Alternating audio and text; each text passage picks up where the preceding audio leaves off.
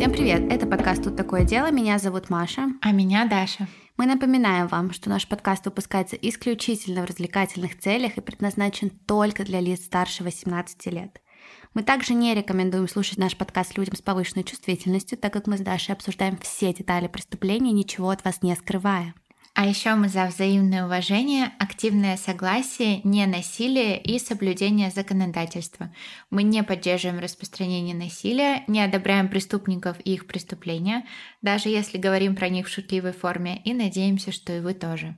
Сегодня у нас будет история, какой у нас еще не было. У нас не было еще таких страшных, безумно грустных и очень масштабных историй. Преступлений, совершенных не одним человеком, а целыми компаниями с целью исключения максимального количества прибыли. А жертвами этой истории станут молодые девушки рабочего класса. И для того, чтобы понять, что же на самом деле произошло, мы с вами перенесемся во времена Первой мировой войны. И на самом деле я очень хотела давно поговорить об этом деле. Не знаю, заметили вы или нет, но мы с Дашей стараемся все больше говорить о таких важных темах и делах и вмещать в нашем подкасте какие-то маленькие и не очень вставки психологические не только. И это дело на самом деле очень сильно тронуло меня, когда я прочитала книгу, и сегодняшний мой рассказ будет основан в основном, но не только на книге, о которой я скажу в конце выпуска. И у нас, если что, не только развлекательный контент, но еще и вот такой важный образовательный. Да, это мы сегодня так решили. Да, концепт новый. Да, в общем, после того, как Америка вступила в Первую мировую войну в апреле 1917 года, многие молодые девушки, у кого братья, отцы, мужья пошли воевать, но особенно молодое незамужнее поколение, все они пошли работать. Сотни женщин рабочего класса устроились на фабрике, где их деятельность была связана с производством военного оборудования. Героини нашей сегодняшней истории, а их будет много, и обо всех я рассказать не смогу, я просто не уложусь. Сотни девушек устраивались в студии, где основной их деятельностью стала роспись часов и военных циферблатов краской с новым элементом – радио. Я ужасно плоха в химии, это же химия. я чертовски в ней плоха, но очень постаралась разобраться для вас в том, что это такое, с чем его едят. Точнее, Они в смысле циферки рисовали на циферблатах? Полностью изрисовывали циферблат, а, да. Угу. И с чем его едят, я сказала, но его не едят. Хотя раньше ели. Поэтому, если кто-то из вас захочет поправить, но только если по-доброму захочет меня поправить или добавить, мы будем только рады. Итак, что же такое радий и что такое радиация? Радий был открыт Марией и Пьером Кюри менее 20 лет назад, до начала нашей истории, в 1898 году. В тот год они успешно смогли идентифицировать элемент, но только в 1910 году Мари смогла успешно выделить его образец отдельно, для того, чтобы потом использовать его в дальнейших исследованиях и работах. Пара сразу поняла, что открытие радия было максимально опасным. Нам известно, что Мари получила несколько неприятных ожогов из-за неправильного обращения с элементом во время работы, а Пьер, ее муж, вообще говорил, что не зайдет в комнату и с килограммом радия, мол, это дрянь полная, и он боится, что она сожжет ему кожу. Но если вы полагаете, что весь мир резко стал бояться радия, как мы боимся радиации, то это вообще не так. Вы очень сильно ошибаетесь. Наоборот, в первые десятилетия 20 века Америка, как и весь остальной мир, была очарована радием. Да, это было до того, как многие из тех, кто открыл радий и занимался им, погибли от радиации. И вдобавок недавно открыли электричество, тоже что-то светящееся, но оно было абсолютно безопасным, так почему радио не мог? И вот интересно, на сайте Popular Science есть статья For That Healthy Glow Drink Radiation, которая, если перевести дословно, называется «Для здорового сияния пейте радиацию». В ней автор Теодор Грей рассказывает о книге «Жизнь с радиацией. Первые сто лет с радиацией», в которой авторы Пол Фрейм и Вильям Колба описали первые сто лет открытия радио, радиации и всего остального. Оказывается, что фактически природные открытия открытия радиации позволяли думать, что она может быть полезна для нас. В то время, да и сейчас, природные горячие источники, по нашему мнению, имеют оздоровительный эффект. Мы все ездим там на курорты рядом с оздоровительными природными источниками, купаемся в них. И на протяжении сто лет, вообще сотен лет люди стекались туда. Когда ученые ходили с детектором радиации, они обнаружили, что вода из довольно-таки многих источников отдает, она фонит. Но оказалось, что это довольно объяснимо. Это газ радон, это такой природный радиоактивный газ. Он образуется при распаде там, двух элементов, тория и урана, глубоко в земле. Он потом проникает в воду многих природных источников горячих. И, как я поняла, надеюсь правильно, именно из-за этого они и горячие. И поэтому в первые десятилетия 20 века только что открытый элемент радия был провозглашен панацеей от всего, вплоть там от слепоты до не знаю, истерии. Рекламы от ТАСС мы восторженно заявляли «никаких лекарств» и продавали маленькие, удобные и недорогие радиоактивные пластыри, которые днем нужно было носить, да, на спине, а ночью на животе то есть полностью пропитые радием пластыри. Но радий был не просто лекарством от всех болезней. Производители стали добавлять радий в продукты питания и много куда еще.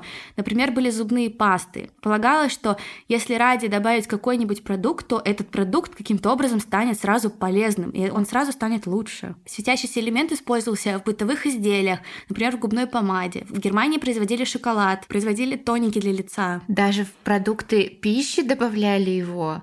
В пекарне в одной производили хлеб с использованием воды с радием. Продавали воду с радием. Например, фирма Revigator хранила галлоны воды в пропитанном радием ведре и утверждала, что питье такой воды излечило бы любую болезнь, от артрита до импотенции и даже разгладило бы морщины. Радий активно использовался в медицине. А его каким-то образом исследовали? Ну, то есть, чтобы его так широко использовать? Исследования продолжались. До конца на тот момент не mm-hmm. знали, как он плохо и сильно может повлиять mm-hmm. на людей. И все просто от того, что он светящийся, от того, что он вот новый элемент, так он еще как бы красивый, и мы должны понимать, что раньше очень мало вещей так светились неестественно, все сходили по нему с ума. Очень страшно. Да, от Виагры и всех остальных лекарств лечение импотенции осуществлялось с помощью восковых стержней, ну, считайте, тонкая свечка, которую вставляли в уретру. Радием пропитывали спортивные бандажи. Радий добавляли даже в корм для цыплят, в надежде, что яйца будут самоинкубироваться или, по крайней мере, самостоятельно готовиться.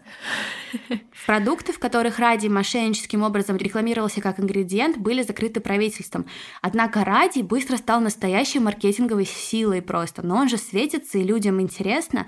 Продукты, которые ничего общего не имели с радием, носили название дорогого металла, как если вот мы сейчас используем, я не знаю, титан, что-нибудь такое, или платина, mm-hmm. рекламируя что-то дорогое. Многочисленные рекламные объявления того времени сверкали названиями типа «белье из радиевого шелка», да, или там колода карт с надписью «Радий». В одной рекламе, например, был изображен пейзаж с пастущимися коровами, которые купаются в теплом сиянии восходящего солнца, а рядом течет нетронутый ручей, над солнцем слова «Сливочное масло марки «Радиум».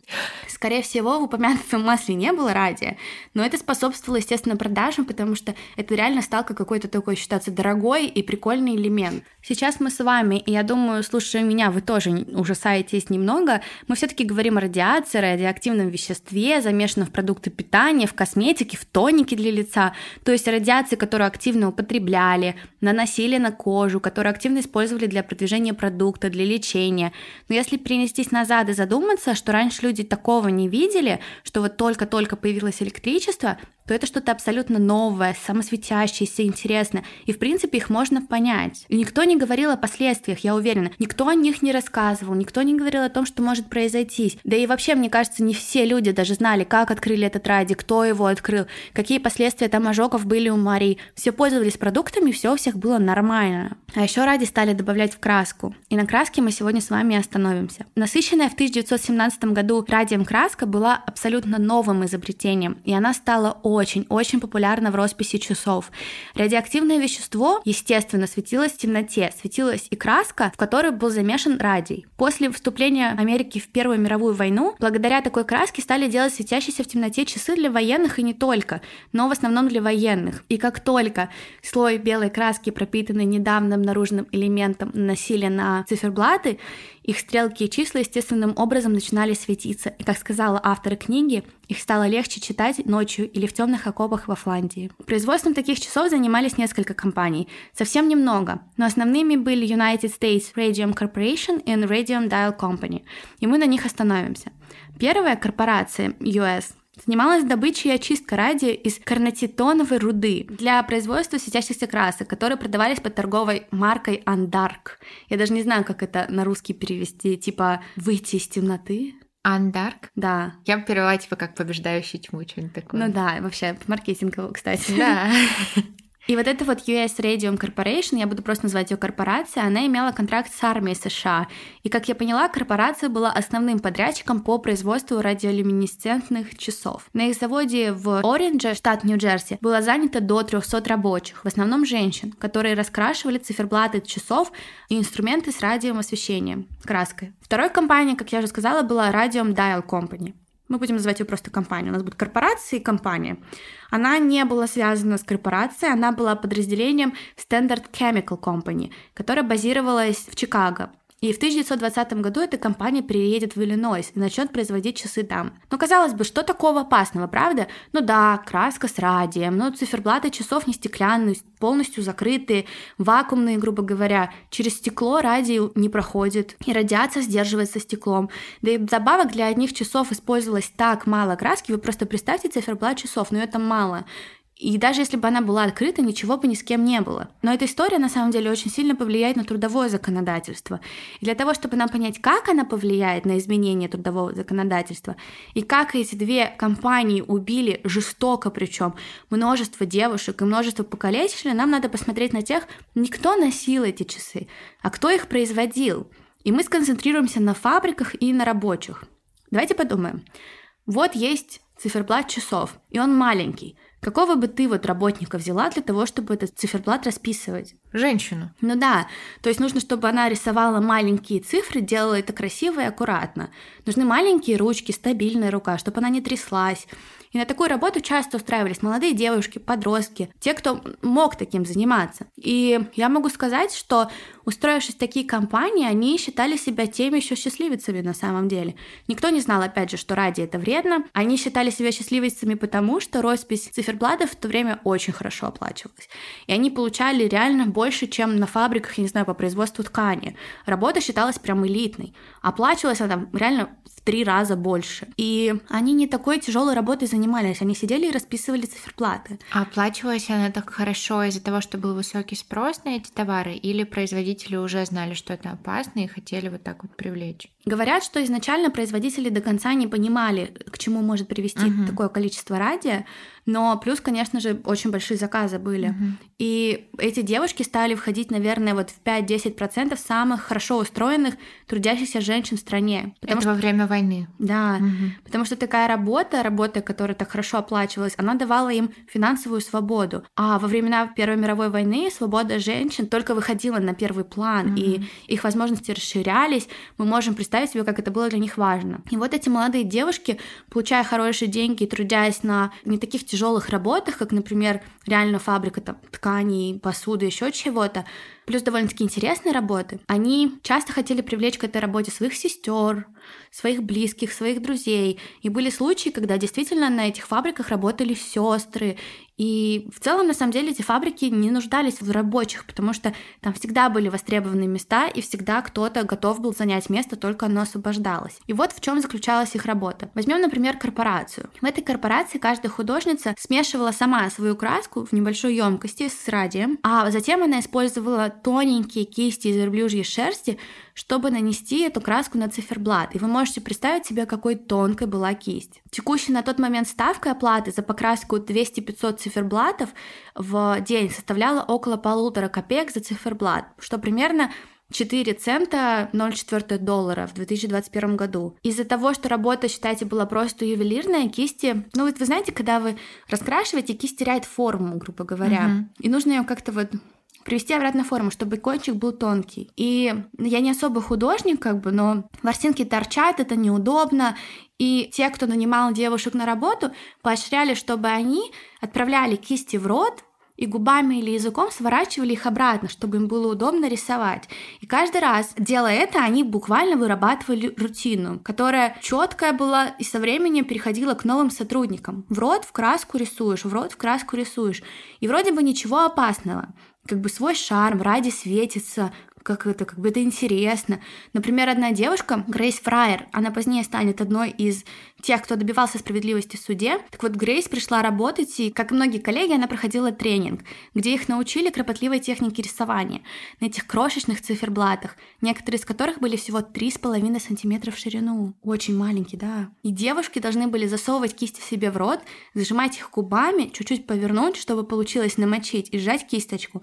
Все в соответствии с рутиной, которую я вам описала. В рот, в краску с радием, потом рисуем и по новой.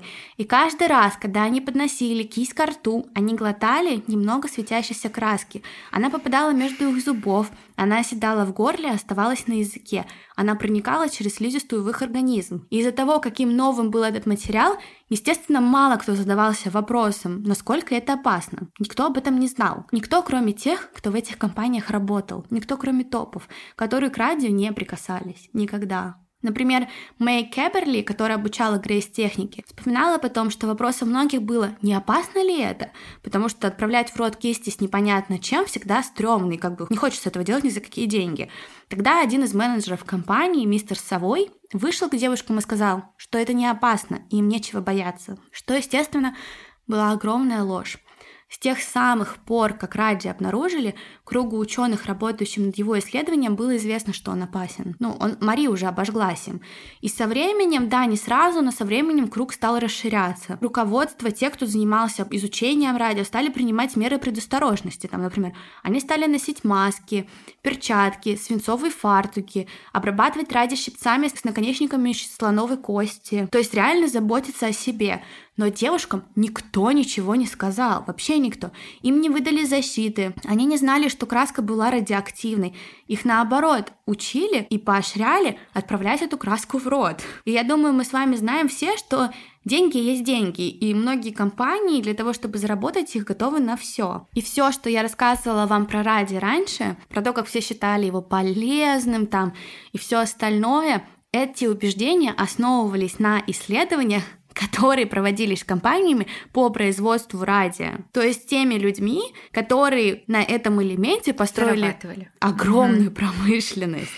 И все, что думали о нем все другие, общество в целом, и тот факт, что его не боялись и тому подобное, это просто результат правильно построенной компании. И этим всем заправляла корпорация. United States Radium Corporation, та самая корпорация, которая поощряла использование своих продуктов. А исследования, которые они же проводили, использовались как основные и единственные. Другие, если они вообще и были, они игнорировались, прятались этой корпорацией и не распространялись. И таким образом в целях совершения и получения прибыли все просто врали сотрудницам, и работа не прекращалась.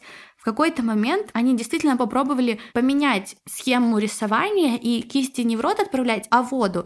Но оказалось, что в воде остается слишком много элементов и краски, и девушки привыкли отправлять в рот, да и компания перестала в какой-то момент настаивать воду отправлять, и все вернулись к своей привычной рутине. Да и чего им, в принципе, было опасаться? Им же все говорили, ради не опасен, ради абсолютно полезный элемент, все в порядке. Наверное, еще видели эту рекламу, что там добавляют в продукты питания, в тоники, они такие, ну и что такого? Люди это и так как бы едят, там на лицо мажут, значит все окей. Да, то есть для них и для их окружения это было абсолютно нормальным. Им каждый раз говорили, да ради, в порядке. Угу. Вообще, они реально использовали этот ради как хотели, так как истинная природа была закрыта его от них.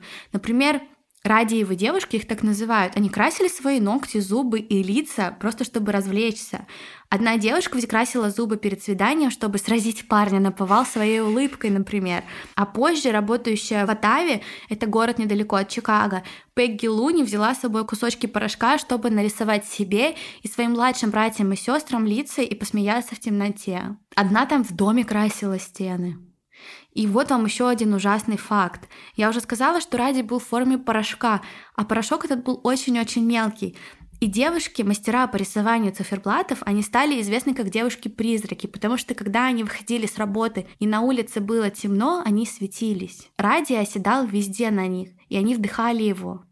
Ужасно, у меня аж прям мурашки, это так страшно. Да, и они любили приходить на работу в красивых платьях, а потом светиться на дискотеках. Но это же прикольно, им казалось это не страшно. И первые симптомы непонятно, какой на тот момент болезни, нам там всем понятно, что это было радиационное поражение, стали появляться с 19 по 21 год. Кэтрин Шауп почувствовала болезненное ощущение в ногах. Маргарита Карлов постоянно чувствовала усталость.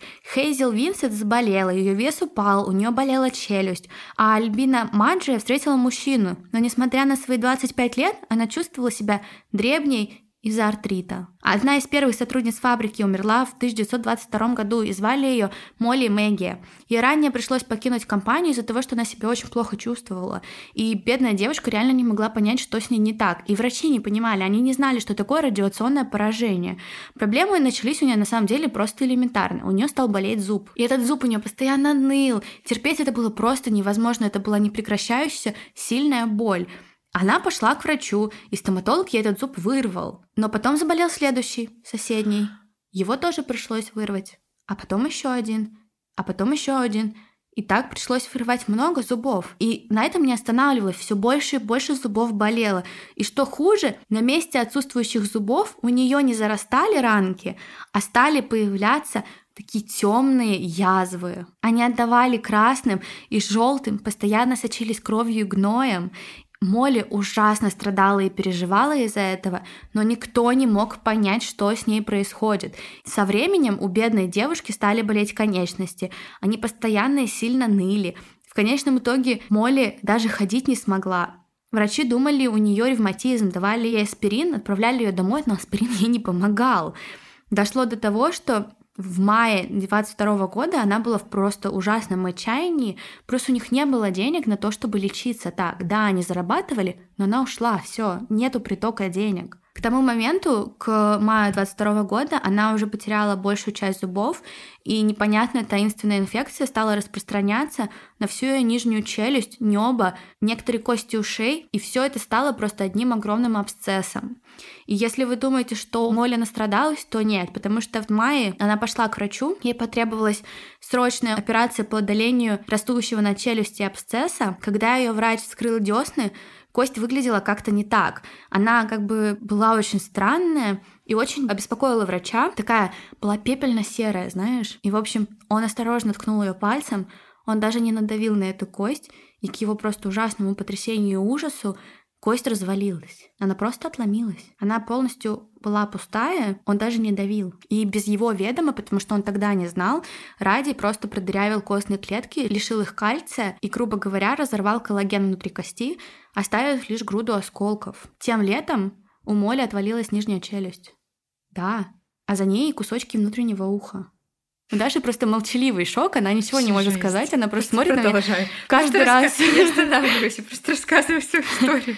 И 12 сентября 22 года странная инфекция, с которой Молли мучилась менее года, она прошла на ткани ее горла, Болезнь медленно, но верно уничтожила эти ткани, и в 17.00 12 сентября у нее началось кровотечение, и оно было таким сильным, что медсестра не смогла его остановить, и Молли умерла. Причина смерти была понятна, она понятна нам с вами, но врачи не смогли определить, что же произошло, а диагноз нужно было поставить. Еще и такие смерти ужасные. Жесть. Ужасно, они очень сильно все мучились. И что самое ужасное, даже после смерти Молли не стало легче, потому что из-за того, что нечего было написать, они написали, что у нее был сифилис, потому что сифилис на тот момент был ответом на все вопросы. И этот диагноз очень сильно повредит девочкам в дальнейшем, потому что все просто списали это на сифилис, типа никто не виноват, это просто Молли была гуленой. Ну да, типа, что она заразилась непонятно где, ее похоронили со стыдом, Родители не верили в то, что у нее был сифилис, но сифилис удобное заболевание mm-hmm. было для компании и для всех остальных, и этот сертификат просто травил потом жизни других девушек. И даже когда на компанию стали обрушиваться иски, она использовала болезнь Молли, ну точнее даже просто строчку в этом документе, как оправдание. У вас у всех сифилис. Вы все больны сифилисом, вы все девки гуленые, вы все больны сифилисом. Да, они так говорили. Молли было всего 24. Она была похоронена с постыдной тайной, ее родители не верили до последнего. Через два дня после смерти Молли в другом городе, в Чикаго, появляется объявление о поиске работников. Искали девушек 18 лет и старше. Компания Radium Dial. Знакомая нам всем компания, которой руководил президент Джозеф Келли. А мисс Мюррей выполняла функции суперинтендента, грубо говоря, HR. То есть человек, который занимается поиском девушек на работу, их обучает по-быстрому. И она находит Кэтрин Вульф, которой было 19 лет. Это была сирота с несовершеннолетними девочками, такими как 16-летняя Шарлотта Нейвенс, 13-летняя Мэри Вичин. Они все пришли на работу. И для того, чтобы у них не было сомнений, инструктор Мерси Рид взяла такой небольшой лопаткой измерительный ради и съела его на глазах у девочек и сказала, что он никогда никому не повредит. А эти девочки, которым там 16 лет, они тоже, что ли, пошли работать? Да, 13 лет. Жесть. А у них же в объявлении было от 18 лет. Но они, видимо, взяли и Мэри, почему бы и нет. И Молли стала, наверное, первой жертвой с таким прям быстро развивающимися проблемами, но другие также быстро ее догоняли. К моменту, когда у Молли отвалилась челюсть, у Грейс Фрайер, про которую я вам уже говорила, и у других девушек тоже уже были проблемы. Многие из них начали страдать от анемии, переломов костей, некроза челюсти, состояние, которое также известно как радиевая челюсть.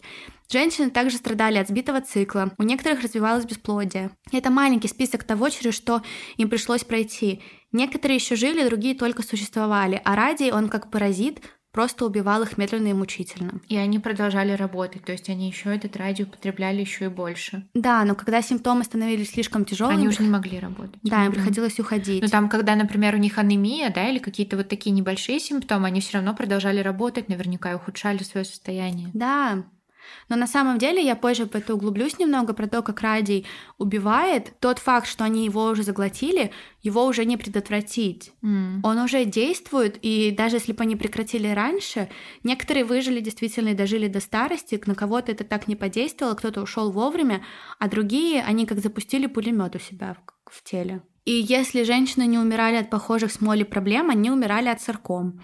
Это такие огромные раковые опухоли костей, которые растут по всему телу. У них выпадали зубы и волосы, был рак в других формах, буквально сжимались. Кости пустые начинали сжиматься. У них ноги становились короче. Одна нога была короче другой на несколько сантиметров, а то и больше. Им приходилось носить железные вставки в позвоночниках, чтобы он не сжимался или потому что он был хрупким. У другой просто сжались реальные кости, она просто не могла наступать.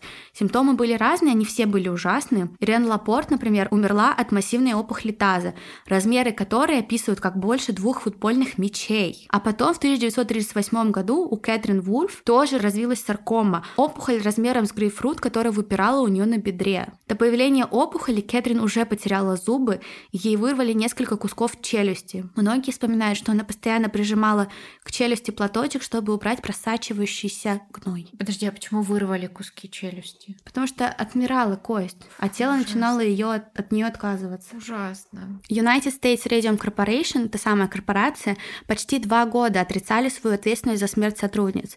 И даже после того, как у них упала прибыль и работников стало находить все сложнее, из-за того, что молва-то ходила, все равно они называли все жалобы разговоры просто пустыми сплетнями отказывались предпринимать какие-то меры, всех вечно посирали, все им не нравились. И позднее им пришлось нанять, ну, как бы типа независимого эксперта, который должен был изучить слухи о связи между рисованием на часах и смертью женщин. И в отличие от собственных исследований, естественно, в которых компания утверждала о положительном эффекте, ради, исследования нанятого независимого эксперта показали, что как бы да, связь есть. Алло. Президент компании был в шоке, он был этим недоволен, он был возмущен, и вместо того, чтобы принять результаты и обнародовать их, он платит другому эксперту, который, естественно, публикует противоположные выводы. И просто ничего не меняется, и все продолжают врать людям. В дополнение этот новый эксперт врет Министерству труда, которое на тот момент проводило расследование, и говорит, мол, вердикт отчета абсолютно верный. Но это не все. В книге говорилось о том, что бедных девушек начали публично осуждать якобы что они пытались подсунуть свои болезни в фирме, чтобы за них платили, намекая на сифилис, что, угу. а они как бы заразились им не из-за работы. Их реально стали осуждать за попытку получить финансовую помощь. И девушкам становилось понятно, что единственная возможность получить помощь финансовую, возместить растущие медицинские расходы – это компенсация. А компенсацию они могут получить только в суде. Но с этим было очень много проблем, потому что многие отчеты замалчивались, а воздействие ради они распространялись, и самая большая проблема, с которой столкнулись практически сразу, было то, что они принимали ради минимальными дозами, минимальными. Но они принимали такую дозу минимум 250 раз в день. Ну, 250 циферблатов ага. это была ставка. И также еще одна проблема была то, что общество было убеждено, что радий это полезно. Угу. И тут появляется Харрисон Мартланд. В 1925 году этот блестящий просто врач по имени Харрисон Мартланд разработал тест, который раз и навсегда доказал, что ради женщин отравил. Он, подняв старые документы, смог объяснить, что ради делает с ними и как буквально их тела разваливаются. Оказывается, что еще в 1901 году было очевидно, что ради может нанести серьезный вред человеку, даже извне. А в 25 году Харрисон Мартл в своем исследовании смог доказать, что при внутреннем использовании радия даже в крошечных количествах ущерб может быть в тысячу раз больше, как я уже и сказала. И так все и узнали, что у элемента есть темная сторона. Единственный стабильный изотоп радия — это радий 226, а период распада такого радио — 1600 лет. Прикинь? Пока этот период длится, любой образец радио будет излучать альфа-излучение во всех направлениях. И хочу сразу повториться, что с химией у меня плохо, если кто-то захочет добавить, то пожалуйста. Но, как я поняла, обычно в малых дозах альфа-излучение, оно безвредно. И по идее такое альфа-излучение мы можем найти даже на обычной кухне uh-huh. или ванной. Uh-huh. Но просто эта энергия, которую мы найдем у нас в бытовых условиях, она очень низкая. Uh-huh. И она не пройдет даже через один слой кожи у нас. А если радий на кожу не попал, его можно вообще не бояться, он практически безопасен в малых дозах. Однако, если он попадает на кожу, и особенно если он попадает внутрь, он наносит просто ужасный ущерб. И в какой-то статье написали, что атомы элемента радио действуют как крошечные батарейки. Когда радий помещен рядом с человеком, или особенно если он попал в кровоток, через слизистую оболочку, как в нашем случае, mm-hmm. то считайте, он реально становится пулеметом, и он застревает в тканях. Он начинает запускать рядом с собой, он прям как живой организм, как вирус в фильмах показывают про зомби-апокалипсис.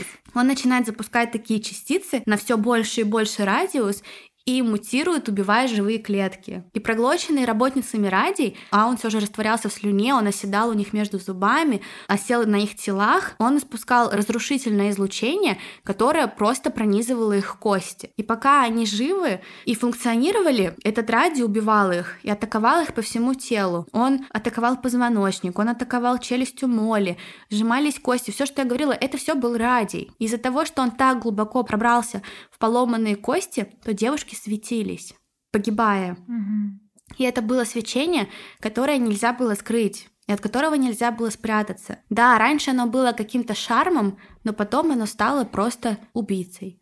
И даже после того, как они светились, все равно говорили, что это сифилис. Нет, после Харрисона нет. И насколько я знаю, Харрисон даже раскопал тело Молли, и это стало доказательством mm-hmm. того, что это не сифилис. И постепенно, когда тайны все больше и больше стали раскрываться, девушки стали бояться.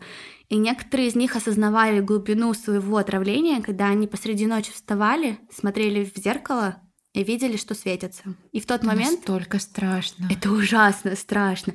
Я когда читала эту книгу, мне казалось, что ради это что-то живое. Угу. И в тот момент они реально становились девушками-призраками. И они понимали, что все, конец. Я бы хотела просто так умереть. Ну, то есть, если бы я узнала, что со мной такое случилось, я бы там, не знаю, с крыши сбросила, застрелилась, что-нибудь сделала с собой. Да, я тоже. Я бы не смогла, я бы не перенесла. Да. Харрисон также в своем отчете написал, что отравление было смертельным, и теперь, когда радиум буквально внутри их тела, способа удалить его не было. Все, это смертельный приговор. Он не собирался позволять компаниям съезжать Хоть я понимал, что его исследование будет сверху вниз просто, и по каждой строчке, и между строчек, они все будут опровергать. И он предпринял реально несколько действий. Как я уже сказала, он возобновил дело Молли, они раскопали ее тело и все остальное. И в то время причину смерти устанавливала коронерское жюри, mm-hmm. которое состояло из простых горожан, которые ничего не понимали. И он надавил и сказал, что это дисфункционально, и что нужно, чтобы это были медики, которые будут понимать, что происходит. Он отменил систему присяжных, нанял компетентных медицинских экспертов, которые смогли заключить, что да, на трупе Молли нет признаков сифилиса, но он поврежден, явно поврежден радиацией. Аналогичные результаты были получены на других умерших девушках. Но если вы думаете, что после Харрисона компании такие, все, мы вам заплатим, все классно, то вы ошибаетесь, потому что ничего такого не произошло. И девушкам стало понятно, выжившим, что им пора объединиться и бороться вместе. И, во-первых, они это сделали для того, чтобы после их смерти, даже если они умрут, помочь девушкам, которые все еще живы. Mm. А во-вторых, потому что, ну, все-таки у них останутся долги, дети, родственники, им хотелось компенсации, и я могу их понять. И Грейс, Грейс Фрайер, про которую я уже говорила, она была такой основной движущей силой. Она многих объединяла, и именно она и не собиралась сдаваться. Она искала адвоката на протяжении огромного количества времени, потому что ей просто отказывали все. И отказывали огромные адвокатские конторы, потому что они просто боялись могущественных радиовых корпораций, которые на тот момент были просто огромными. И все понимали, что если все-таки разбирательство будет, то оно понесет огромные затраты, но оно должно будет быть пробона. Угу. Потому что у девочек денег нет, и им придется делать это бесплатно. Ну и в-третьих, разбирательство это будет о законе трудящихся. И, скорее всего, об отмене очень серьезных его положений, что тоже сразу говорит о возможном проигрыше. Законы меняются очень тяжело. Но Грейс была дочерью представителя профсоюза. И она была полна решимости привлечь к ответственности виновную фирму. И в конце 27 года ей удается найти умного молодого юриста по имени Реймонд Берри. Реймонд принял дело. Дело Грейс Фрайер, Эдны Хасман, Катерин Шау и сестер Квинты Макдональд и Альбина Ларис. Грейс потратила на поиски адвоката два года. Она уже была заражена, да? Они уже болели mm-hmm. все очень сильно. И после того, как был подан иск в суд, девушки оказались в центре огромной драмы, и эта драма растянулась на протяжении всего судебного процесса, и компания, вы можете мне поверить, не собиралась играть по-честному. Так как им оставалось жить не больше четырех месяцев, они намеревались по максимуму mm-hmm. затянуть судебное разбирательство. Ужасно. И девушки после того, как столкнулись уже с огромным количеством трудностей, столкнулись с другими препятствиями. Во-первых, отравление радием не подлежало компенсации, а такой вещи, как отравление радием, в законе не существовало. До того, как им отравились девочки, такого даже в мире не существовало. Что также важно понять, так это то, что все же есть такая вещь под названием срок давности. И установленный срок, в течение которого жертвы могут подать в суд иски на компании, если отравились на рабочем месте, был. В то время, в соответствии с законодательством о трудящихся, срок давности был 2 года. Проблема в том, что отравление радием очень коварно, потому что оно не проявляется сразу. И многие заболевали через 3, а некоторые через 5 лет после начала работы, или вообще симптомы проявлялись после их увольнения. И как теперь доказывать? Третьим препятствием, с которым столкнулись женщины, было выявление своей травмы. Чтобы определить наличие травмы в ходе судебного процесса, стороне нужно было получить у врача диагноз своих симптомов и название своего состояния. А после того, как дадут этой травме, там болезни, неважно название, сторона может обвинить другую сторону, в нашем случае корпорацию, в причинении себе ущерба и требовать средств правовой защиты. Если травма неосознаваема, неоценима или не имеет идентифицированного виновника, жертва никогда не сможет получить компенсацию. А тут у нас, как вы понимаете, болезнь, которая не существовала, очень большой спектр симптомов, огромный. Там не просто типа ожог на рабочем месте, там огромный спектр симптомов. И все это вызывало затруднения в том, чтобы идентифицировать болезнь, от которой страдали были девочки. Вдобавок были такие художницы, которые не пострадали от радио, и у них не было никаких симптомов. Хотя они тоже глотали этот радий. И теперь вопрос, а почему одни пострадали, а другие нет? И как вы это докажете? Может быть, позже у них просто проявилось вот и все. Нет, остались выжившие. А как так? Не знаю. И считалось, что если бы все симптомы были результатом одного и того же профессионального заболевания, у женщин, работающих на одном заводе, выполняя одну и ту же работу, были бы одинаковые симптомы. А это было не так. У одних саркомы, у других позвоночник, у третьих то, у четвертых то. И все это влияет, естественно, индивидуальная восприимчивость какая-то, сопротивляемость, там, ранее существовавшие условия работы, продолжительность воздействия, все остальное. Но все же это оценивается по-другому. Но несмотря на все, им удалось сделать делать это. А далее возникла другая проблема. Как они будут требовать компенсации? В то время статута компенсации рабочим содержал исключительный перечень подлежащих компенсации профессиональным заболеваниям, включая сибирскую язву, воздействие свинца, ртути, фосфора, древесины и отравление алкоголем. То есть не было типа и другое, да? То есть закрытый перечень. Да. Не знаю, при чем тут отравление алкоголем. Наверное, как вещество при работе. Ну, ну да. Я думаю, а, я да. сразу подумала про выпивку. И таким образом, единственный способ, которым эти женщины могли получить средства правовой защиты, был основан на общем праве. И поэтому они утверждали, что корпорация нарушила обязанность общего права по обеспечению безопасных условий труда. Кроме того, в жалобе указывалось, что радиоактивная краска является сверхопасным материалом, при использовании которого на производстве компании следует носить строгую ответственность за любые травмы, связанные с его использованием. А компания, например, ужасно себя вела. На вопросы про то, почему защита была выдана только отдельным работникам, они отвечали, что те работали с большим количеством радио, а девушки нет. Им не требовалась защита.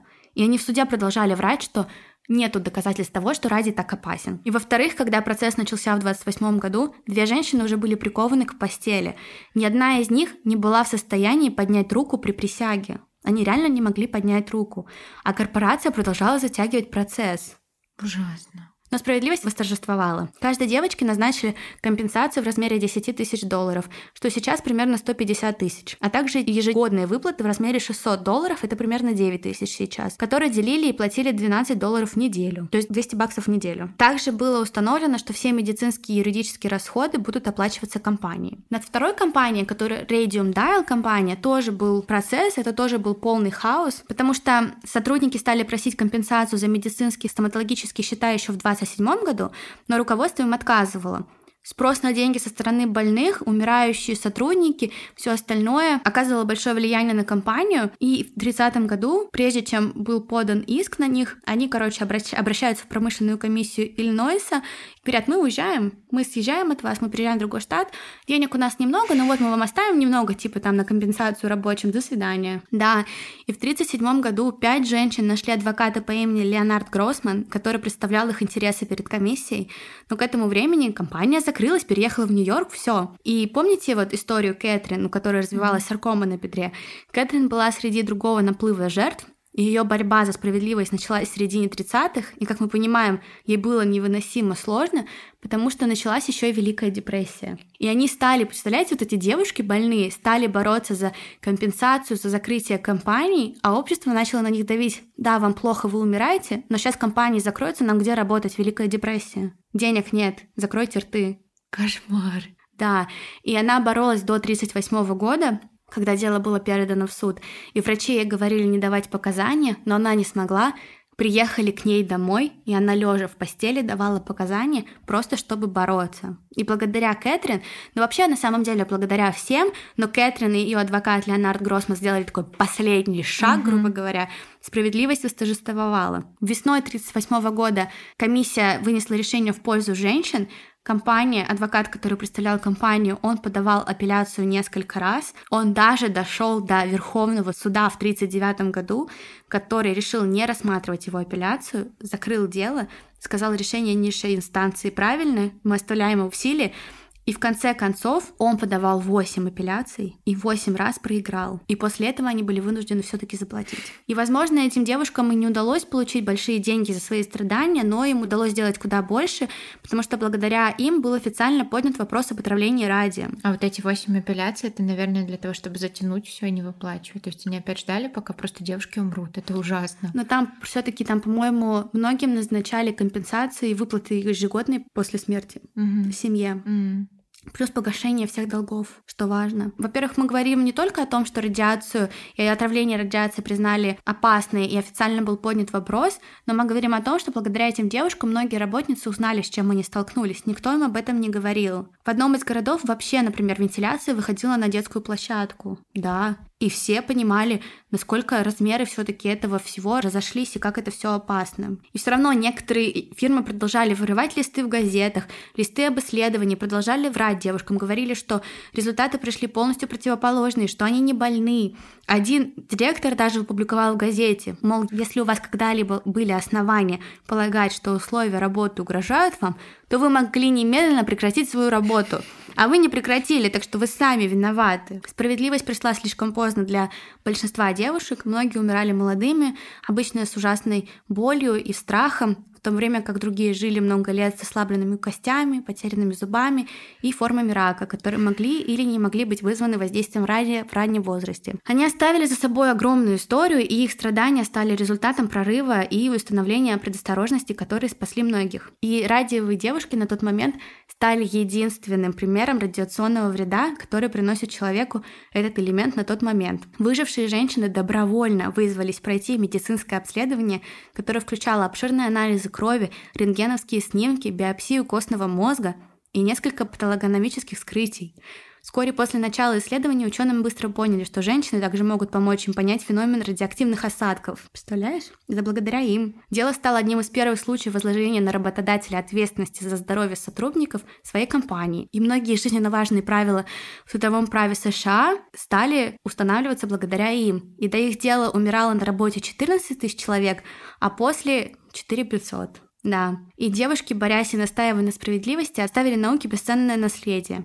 Сегодня многие из них забыты, и очень сложно найти имя каждой погибшей в результате такой эксплуатации. Как написала в своей статье для BuzzFeed автор Грейс, Грейс и Кэтрин — это всего лишь две женщины, которые мы должны чтить и приветствовать как бесстрашных чемпионов. Они сияют в истории всем, чего достигли за всю слишком короткую жизнь. И сияют они не только своим достижением, но и просто. Потому что период полураспада Ради составляет примерно 1600 лет. Он все еще находится в их костях. Все эти девушки девушки-призраки еще долго будут светиться в своих могилах. Всего через несколько месяцев после того, как были введены меры предосторожности для радио, США вступает во Вторую мировую войну, и количество мастеров по окрашиванию циферблатов увеличивается на 1600%.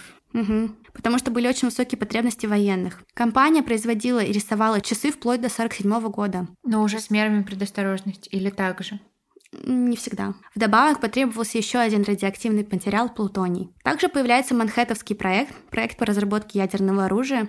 И во многих книгах рассказывают про молодого химика, который работал над этим проектом, и он писал в своем дневнике. Когда я сегодня утром обходила лабораторные помещения, меня внезапно поразило тревожное видение рабочих в индустрии окраски радиовых циферблатов. Это были слова Глена Сиборга, который получил Нобелевскую премию по химии и обнаружил несколько элементов позже в своей жизни. До того, как Сиборг добился своего поразительного успеха, он настоял на том, чтобы они исследовали эффекты воздействия плутония, который, как выяснилось, вызывает такие же разрушительные эффекты, как и радий. И он видел девушек. А три года спустя Манхэттенский проект, это проект по разработке ядерного оружия, произвел несколько атомных бомб бомб.